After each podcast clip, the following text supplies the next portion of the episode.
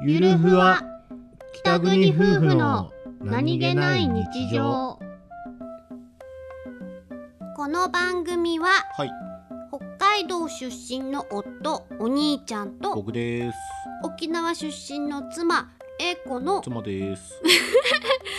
婦の何気ない会話を切り取ってお送りしておりますます今日俺誕生日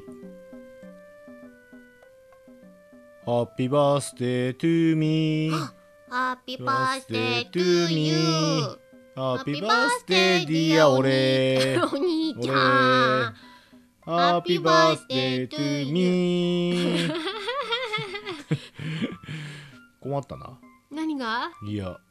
誕生日なんだけどあ なんかいつも以上にいつも通り感が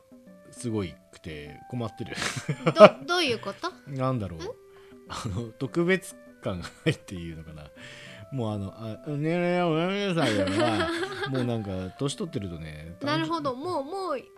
もうなんか特別感が自分の中でないっていうことねないあそういうことうね、はんもう死に一歩近づいたと思いま